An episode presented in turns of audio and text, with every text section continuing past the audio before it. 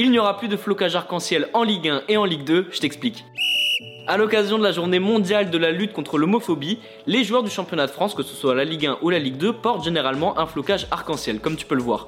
Mais ça devrait disparaître. Lors des dernières saisons, ça a provoqué de nombreux débats. Il y a certains joueurs qui ont refusé de porter un maillot avec ce flocage. Petit problème, ça handicape fortement les clubs. Forcément, il y a un match important, ton joueur il veut pas jouer, donc ça te plaît pas. Donc la LFP, la Ligue de football professionnelle, va réagir très vite d'après les informations de RMC Sport. Le flocage arc-en-ciel devrait disparaître et être remplacé par un badge qui sera sur la manche. Normalement le badge sera de couleur arc-en-ciel qui est le symbole de la communauté LGBT.